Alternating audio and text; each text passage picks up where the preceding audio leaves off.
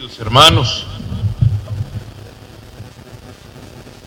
ese texto del libro del Éxodo en el que Yahvé establece unas normas que luego pasaron a ser cristianas, son los diez mandamientos, se dan en un escenario de camino, porque están en pleno desierto y con la motivación de llegar a esa tierra que les ha prometido el Señor.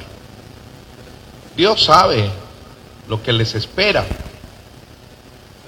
Un vecindario lleno de costumbres bastantes ajenas a las que Dios quiere afianzar en su pueblo. Lo primero es el monoteísmo, el que solamente crean en un Dios, porque no existen más. Y esos pueblos hacia donde van son politeístas, creen en deidades, en muchos dioses. Y por eso, de entrada les advierte, yo soy un Dios único, celoso, no hay más, solo a Él lo honrarás. Por ello el primer mandamiento es amarás al Señor tu Dios con todo tu corazón, con toda tu fuerza, con toda tu alma y al prójimo como a ti mismo. Los prepara para que no se contaminen. Ya ha habido momentos en los que se han contaminado. Vienen con costumbres adquiridas allí en Egipto. Y hasta se hicieron un becerro en un momento determinado, adorándolo. Se inclinaban pues por costumbres extrañas que les contaminaban. Y por ello Dios los va preparando con esa doctrina para que se mantengan firmes en la pureza de la fe y experiencia de Dios. Llegarán a la tierra y después de algunos siglos, la razón por la que caerán en la miseria del exilio bajo los babilonios, precisamente será esa, porque abandonarán a Dios y entrarán en una vida disoluta, anárquica, pecaminosa. Dios lo ha querido pues desde un principio. Esto es válido para nosotros. Nuestra vida es un camino. Nosotros aquí somos peregrinos. Nacemos, crecemos, nos desarrollamos, vivimos alguna experiencia y se acaba este peregrinar.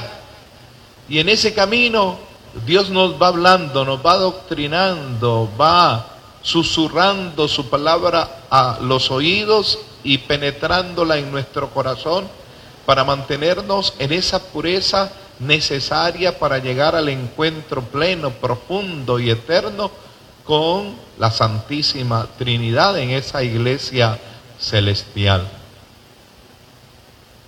No es fácil, sin duda, no contaminarse, sobre todo porque el mal se manifiesta de forma creativa y atractiva. Y en ocasiones nos hace caer. Pero Dios sigue ofreciendo precisamente ese deseo de mantenernos puros. Y es en esa idea que podemos comprender el gesto de Jesús cuando llega al templo.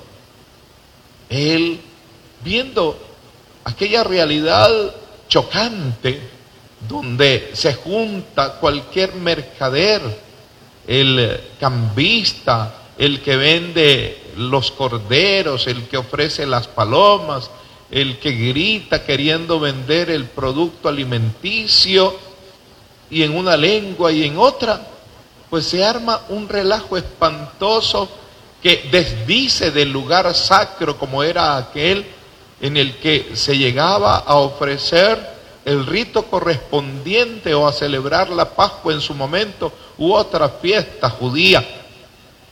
ya no era el lugar de encuentro con Dios. Se había convertido en una cueva de ladrones, dice Jesús. Ese gesto de desacomodar a los que estaban acomodados en el desorden es lo que Jesucristo hace con nosotros. Cuando nos encontramos en desórdenes espirituales, humanos, morales, porque nos hemos dejado precisamente contagiar por el ambiente, por los sistemas que nada tienen que ver con el cristianismo, entonces Jesús entra, entra a desacomodarte, a decirte que eso que piensas no es correcto, que lo que estás haciendo es cuestionable, que tus actos, tus gestos necesitan corrección, que hay que poner orden en ese interior de la vida.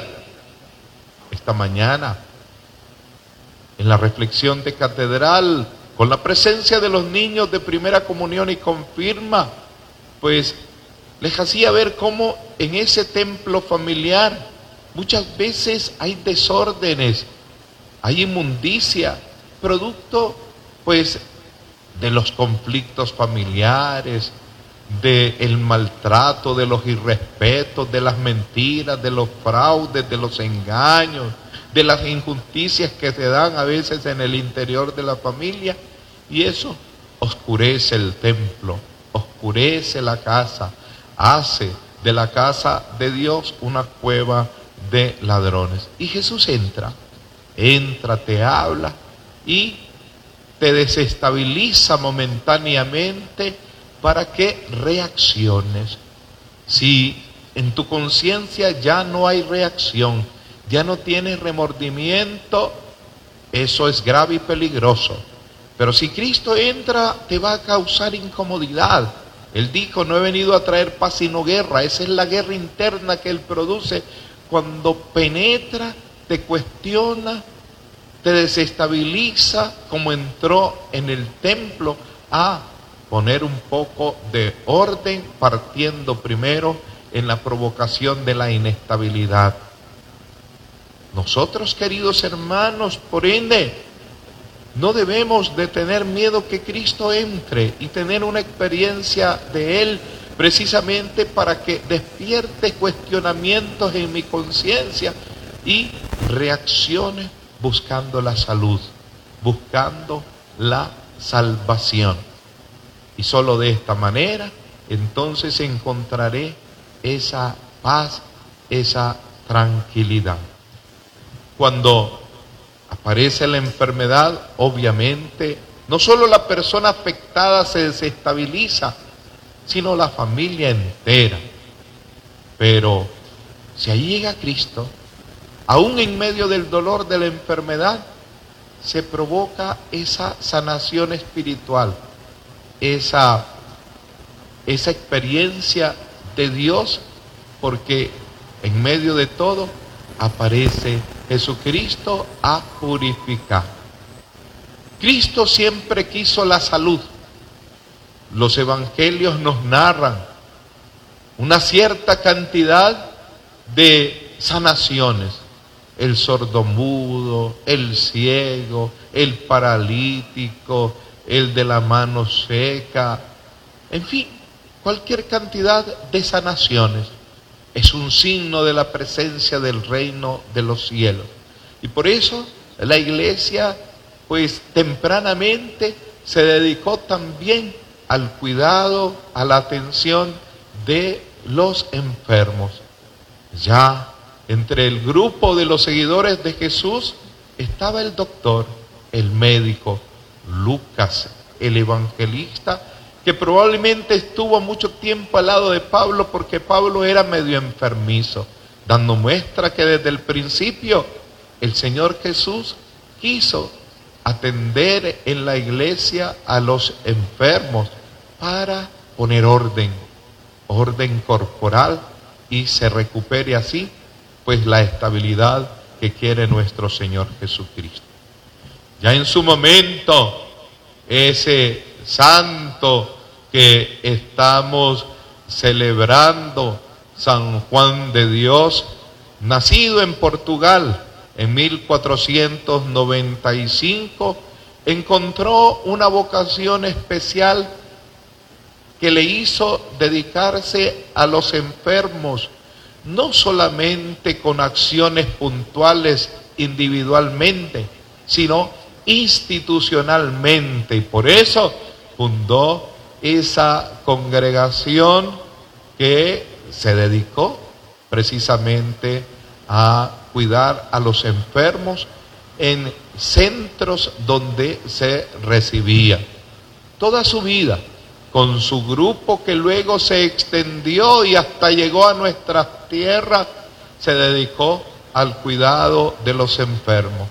Y esa imagen es, es probablemente la de aquel momento cuando quemándose el hospital, él cogía en sus brazos a los enfermos y los salvó, sacándolos de aquel fuego infernal.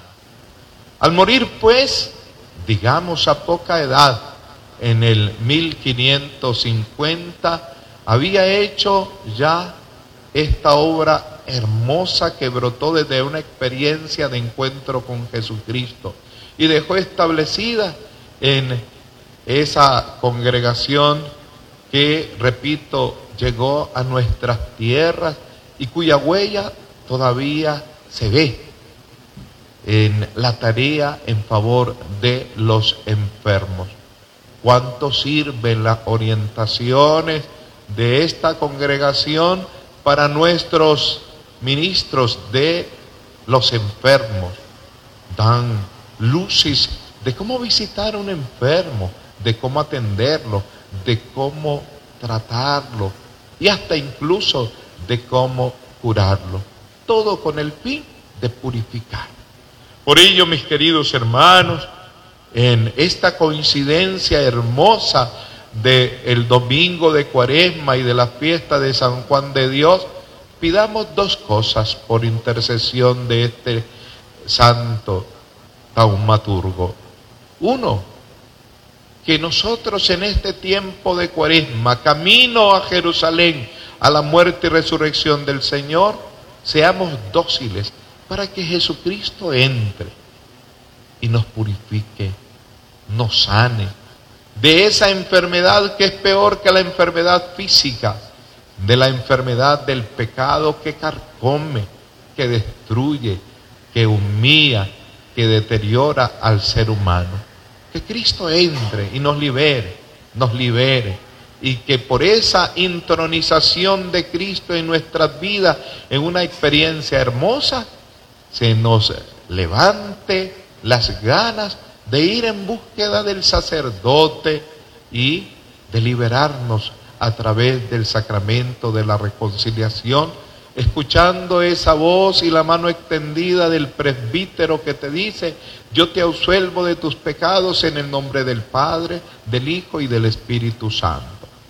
Y pidamos también, mis queridos hermanos, para que la mano de Dios pues se manifieste en estos momentos todavía difíciles de la humanidad para que logremos salir de esta pandemia y siempre tengamos buen personal médico, enfermeras, que atiendan a nuestros enfermos con calidad científica, pero también con calidad humana y con calidad espiritual. Que no nos falte pues ese, esa calidez en nuestras instituciones y que cada vez tengamos más y mejores de tal manera que nos sintamos protegidos, cuidados, curados. Pidamos también por nuestro hermano, el diácono Milton René, en camino al sacerdocio, para que se mantenga en esa pureza propia de un buen ministro que no calcula su actuar, sino que se entrega totalmente a Dios hasta el cansancio extremo y de tal manera que pueda llegar a ser un buen sacerdote al servicio de toda esta iglesia de Dios que peregrina en nuestra diócesis de León. Esto lo ponemos en manos de la Santísima Virgen María peregrinando bajo la figura de Fátima todavía en nuestra diócesis y a punto de llegar a esta filial prontamente y a San José a quien estamos honrando de manera especial. Que ellos dos sean nuestro custodio en este proyecto de purificación que como iglesia queremos vivir día a día de esta cuaresma. Amén.